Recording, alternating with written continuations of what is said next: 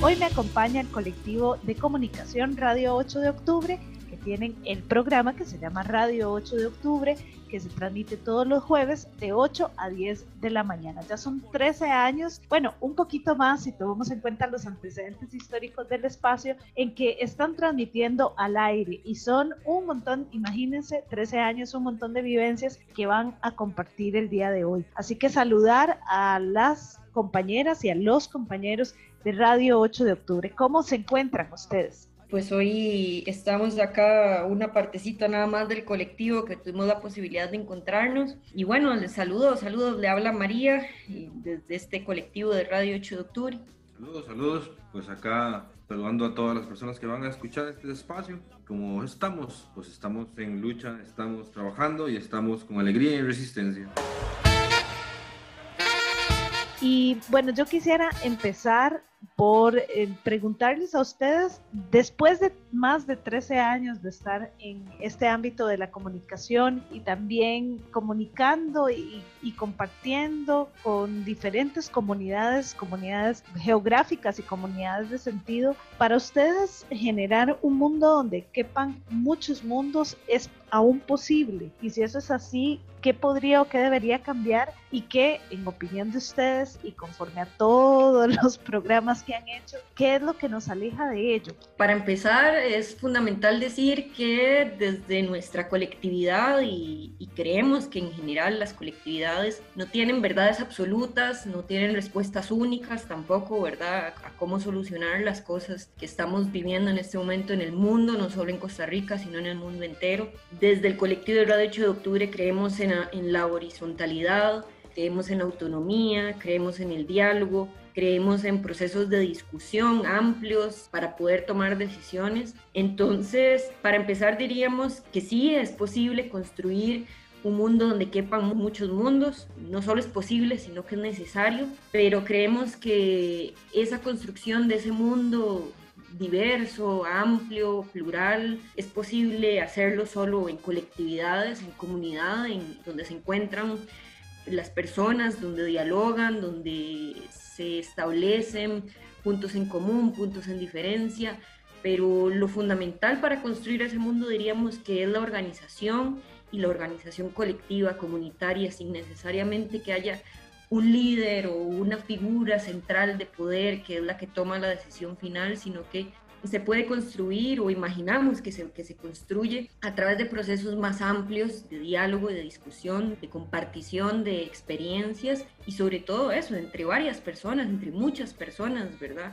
Mm, creemos que ya es, son procesos que están ocurriendo en el mundo, no, no creemos que es algo tan lejano, tan utópico, tan complejo, sino que es algo que ya está ocurriendo en puntos específicos de este planeta. Podemos hablar de los territorios zapatistas, donde pueblos originarios de diferentes raíces se encuentran para generar comunidades libres del Estado, libres de partidos, libres de organizaciones que les imponen cómo construir su mundo, sino que han ido decidiendo cómo construir sus comunidades y su proceso político. Pasa también en el Kurdistán, por ejemplo, pasa también en territorios mapuches, pasa también en Brasil, o sea, pasa también en Colombia pero es eso, o sea, son procesos políticos, organizativos mucho más localizados y no pensados desde una cuestión grande de Estado-nación, que es básicamente la receta que nos han impuesto. Bueno, la pregunta es si es posible hacer otros mundos posibles. No solo es posible, sino que es vital, es necesario, es por la vida. Porque este mundo, este actual, que nos impusieron, que nos tienen imponiendo, es de muerte y no tiene un fin bien para nadie, para la vida, es de muerte. Entonces no solo es posible, es necesario y es real.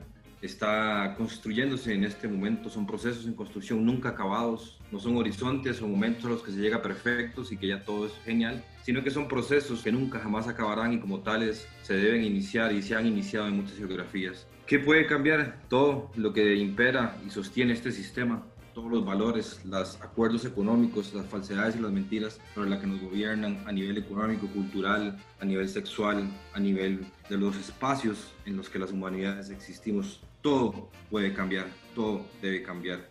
¿Qué nos aleja de ello? Los intereses, los poderosos quienes nos tienen en este momento, ese pequeño grupo que tiene mucho dinero y toda la violencia en sus manos, es lo que nos aleja de ello. Porque la necesidad es latente, está en la calle, la sentimos en la piel, la sentimos en el estómago, la sentimos en el corazón, la necesidad de cambiar todo esto. Y esos, ellos, los poderosos, sus imposiciones, sus violencias, nos alejan de ello.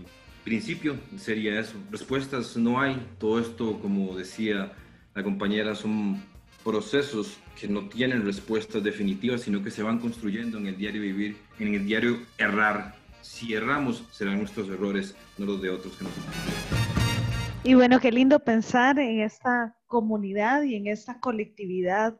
Y es justo lo que ustedes durante muchísimos años han hecho, ¿verdad? El uso de la voz, la palabra, es un ejercicio también de la resistencia, de la dignidad y del amor. En todo este trabajo de comunicación colectiva, comunitaria, ¿qué es lo que a ustedes más les ha calado? ¿En dónde siguen apostando ustedes por este esfuerzo que también exige la comunicación y exige la producción radiofónica en general? Pucha, es una pregunta bastante amplia porque podríamos decir que que todo nos cala, ¿no? En el, en el día a día. Es por eso quizás tenemos tantos años de estar al aire. O sea, por un lado podemos encontrar, si hablamos desde el plano individual, obviamente, desde la cuestión más, más individual, personal, podemos encontrar que en la comunicación hay un espacio, hay una oportunidad de estar siempre aprendiendo cosas, siempre estás aprendiendo cosas nuevas, siempre estás conociendo de realidades nuevas, siempre estás investigando, siempre estás leyendo, o sea, es una permanente y constante conexión con la información, ¿verdad? Por decir así. Y después está el reto también, pues, de aprender eh, todas las cuestiones técnicas también de la comunicación que están ahí inherentes a la comunicación. Es importante contarle a la gente que nos escucha bueno, ninguna persona que está en el colectivo ahorita en este momento, ni que ha estado en otros momentos de, Radio 8 de Octubre, ha sido comunicadora. Nadie que ha pasado por Radio 8 de Octubre ha estudiado comunicación colectiva en ninguna universidad. Todo lo que hemos aprendido de comunicación lo hemos aprendido por la autogestión, por la compartición de conocimientos. Entonces, eso también es una riqueza enorme de la forma de comunicación que tenemos nosotras, a la que hemos abrazado, que es una comunicación libre, popular, comunitaria, por decir así también, y hemos abrazado esa, esa necesidad de autogestionar los conocimientos y compartirlos, ¿verdad? Son dos vías. Por otro lado, también podemos rescatar la importancia de estar siempre en contacto con la gente, siempre escucharla, afinar el oído, decimos, no solo para hacer un bonito montaje sonoro, que es algo que nos, nos gusta mucho también hacer, hacer eh, producciones sonoras que suenen bonito, que suenen atractivas para la gente que nos escuche, sino también que sean potentes, que digan cosas. Pues eso, ¿verdad? Es escuchar no solo la cuestión técnica para que quede bonito, sino aprender a escuchar a la gente y a lo que quiere comunicar. Y eso en este momento de la historia de la humanidad parece que cerrar los ojos y escuchar es un acto de rebeldía ¿no? Por el bombardeo inmenso que tenemos de audiovisual, ¿verdad? Esa estimulación permanente. Entonces, pues cerrar los ojos y escuchar la radio es un acto de rebeldía y por eso también desde Radio 8 de Octubre defendemos la radio como tal, como herramienta política, como herramienta de comunicación, pues en las comunidades, lejos de las zonas urbanas, pues la radio sigue estando vigente también. Entonces, también eso es otra cosa que podríamos rescatar como colectividad, pues la radio como herramienta de comunicación. No caberían las experiencias, las, cosas que habría que rememorar para saber qué es lo que más ha calado en estos 13 años. Lo que más ha calado es el calor de la gente en el frío. Lo que más cala quizás es la sabiduría y la paciencia de la gente, esa capacidad creativa que nos hemos encontrado, que hemos escuchado, que hemos fotografiado, que hemos grabado y que hemos registrado para la memoria del el país y que hemos registrado para la memoria de la región y de los pueblos. Porque eso hemos visto que muchas de las cosas que se imponen como verdades absolutas, incuestionables e intransformables en la cotidianidad, en el calor del fuego, de las cocinas, del campo y también en el frío de las ciudades, de las calles acá, de la juventud, ahí también se crea solidaridad, también se crean otros mundos, también se enseña, también hay conocimiento, también hay vida, también hay resistencia y eso es lo que más cala, esa cercanía apuesta con la gente que resiste de manera inimaginable, que hace de una olla, de una familia, comida para todo un barrio. Y eso es lo que más cala, esa capacidad de solidarizarse y crear sentimientos y emociones rebeldes, distintos, emancipatorios, liberadores para nosotras, para nosotros. Y pues, ¿dónde apostar? Pues, hasta donde está apostando la gente, porque no hay respuestas absolutas. En esa ruptura de fronteras, donde el pueblo garífuna se hermana con los pueblos bribris, donde el pueblo mapuche se hermana con los pueblos que luchan en toda América Latina. Ahí es donde estamos apostando a romper esas fronteras, a romper esa descomunicación que nos han impuesto, que solo los medios de comunicación, periodistas o autoridades gubernamentales nos dicen a nosotros cuál es nuestra realidad, cuál es la solución a ella y qué es lo que tenemos que hacer. Y eso es lo que estamos apostando, a que no sean otros los que nos digan, otros los que nos digan cuál es nuestra realidad y qué es lo que sentir y qué es lo que hay que hacer, sino que la construyamos entre nosotras y entre nosotros. Esa es por ahí un poco la, la apuesta, esa ruptura, esas falsedades, de esas verdades, de esas supuestas democracias y pacificaciones que nos imponen. Pues por ahí, dentro de muchas apuestas que no caben en las palabras, pero que en ellas yacen pues esa concentración de sabiduría, de vida y de sentimiento en la palabra, que es lo que nosotras y nosotros hemos tratado de compartir, y no la nuestra, la de la gente, la del pueblo, la de abajo. ¿Cómo generar procesos de diálogo con los sectores que están ensordecidos? O si creen que esto es posible, porque no, no, no lo sé tampoco yo.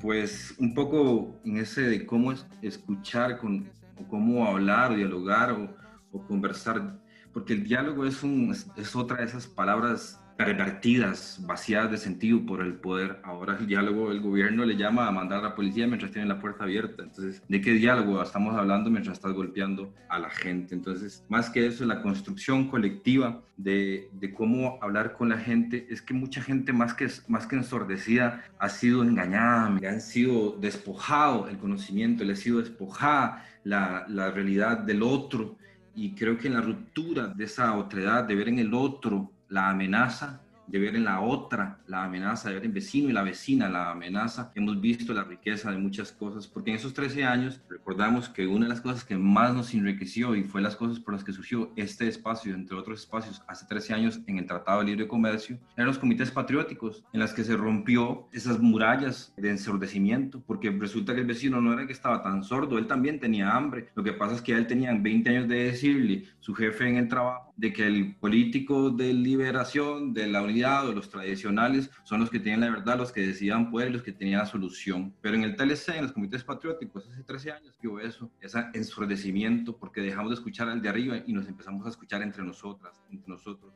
a descubrir que los dolores, las necesidades, las demandas y las injusticias que vivíamos eran las mismas, excepto con aquellos que están arriba, con eso sí que sabemos que no va a haber diálogo, diálogo no habrá, no hay posibilidad, porque eso sí lo tenemos muy claro, de que hay sectores que tienen completamente intereses opuestos a los que la mayoría de las necesidades del pueblo tenemos, y con esos no hay mucha capacidad de encuentro, sino con esas, con esas personas, comunidades y gentes que tenemos necesidades, sueños, deseos, construcciones, mundos en nuestras mentes y corazones. Bueno, también agregar que y reiterar que desde este espacio de Radio 8 de Octubre, pues le apostamos a otro y llamamos también a la gente a construir otras formas de hacer política, alejarnos de los partidos políticos como mecanismo único de toma de decisiones o de canalizar situaciones de los barrios, de las comunidades, del país entero, ¿no? Sino que llamamos a la gente a que, a que construya sus propias formas de, de organización y creo que ahí es donde podemos instalar la palabra diálogos, ¿verdad?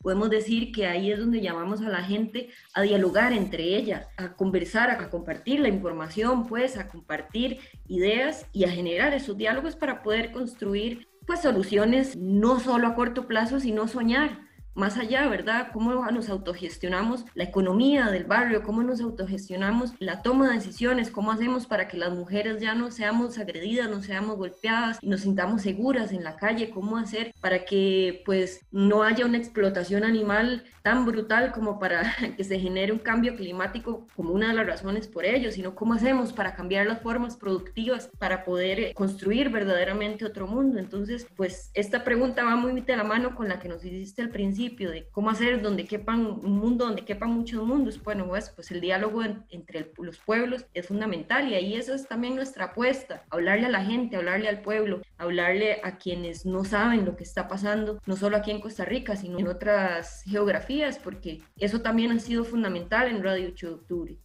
el internacionalismo, el, compartir las realidades de otros pueblos para que desde acá podamos pues ir aprendiendo qué está pasando en otros lugares y poder ir tomando nota, como dicen, ¿no? Como pueblos, para poder ir caminando, porque pues si no conocemos lo que pasa en nuestro entorno, no solo inmediato que es Costa Rica, sino en la región centroamericana, en Mesoamérica, en América, en el mundo, pues es difícil también imaginar que vamos a cambiar algo para cerrar, quizás una clave en eso, de encontrar narrativas, encontrar sueños y construir entre todas. Una clave es destruir el modelo de comunicación, emisor, receptor y mensaje. Destruir eso, destruir dentro de muchas otras cosas ese modelo de comunicación, dentro de los cuales los espacios de comunicación tenemos que construir en esa destrucción. Por loco que parezca este juego de palabras, es eso, destruir ese modelo de comunicación. Todos podemos emitir mensaje, todos, todas debemos escuchar todos debemos aprender y construir un mensaje. Y entonces quizás eso es clave en este, en este momento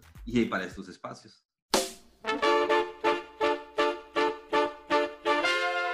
La primera invitación que hacemos para comunicarse con nosotras es hacer sus propios medios, hacer su propio radio, su propio periódico, su propio fanzine, su propio boletín, su propia pared en el barrio para grafitear, su propio volanteo parlantito, su propio medio. Esa es la primera forma en la que podemos comunicarnos entre nosotros. Y claro, tenemos todos los medios tradicionales. Bueno, pueden escucharnos a través de Radio U de 8 a 10 de la mañana todos los jueves, como desde hace 13 años. Pueden escucharnos por la 870 UCR los jueves también a las 8 de la noche. Pueden escucharnos también a través de las radios del Consejo de Organizaciones Populares e Indígenas de Honduras, el COPIN, las radios comunitarias. Pueden escucharnos también a través de la radio en línea de la Confeniade, que es la organización que agrupa las nacionalidades amazónicas del Ecuador. Puede buscarnos en la página web radio8 de octubre.org con el numerito 8, pues ahí le estamos dando vida a esa página, ya está bastante avanzada, pero bueno, esperamos que en próximos meses tengamos más sorpresas en esa página. Y también pueden buscarnos en Facebook como Radio 8 de Octubre Costa Rica. Reiterar que en la página de Facebook y en nuestra página también web solo difundimos información que venga desde medios libres, de medios de abajo, medios hermanos, que también estén en su trabajo de contrainformación. Eso, le invitamos a comunicarse con nosotras en las calles, cuando vean un loquillo, una loquilla por ahí correr con audífonos, una grabadora y una cámara y que diga ahí por ahí radio, comuníquese con nosotras y nosotros ahí en la calle.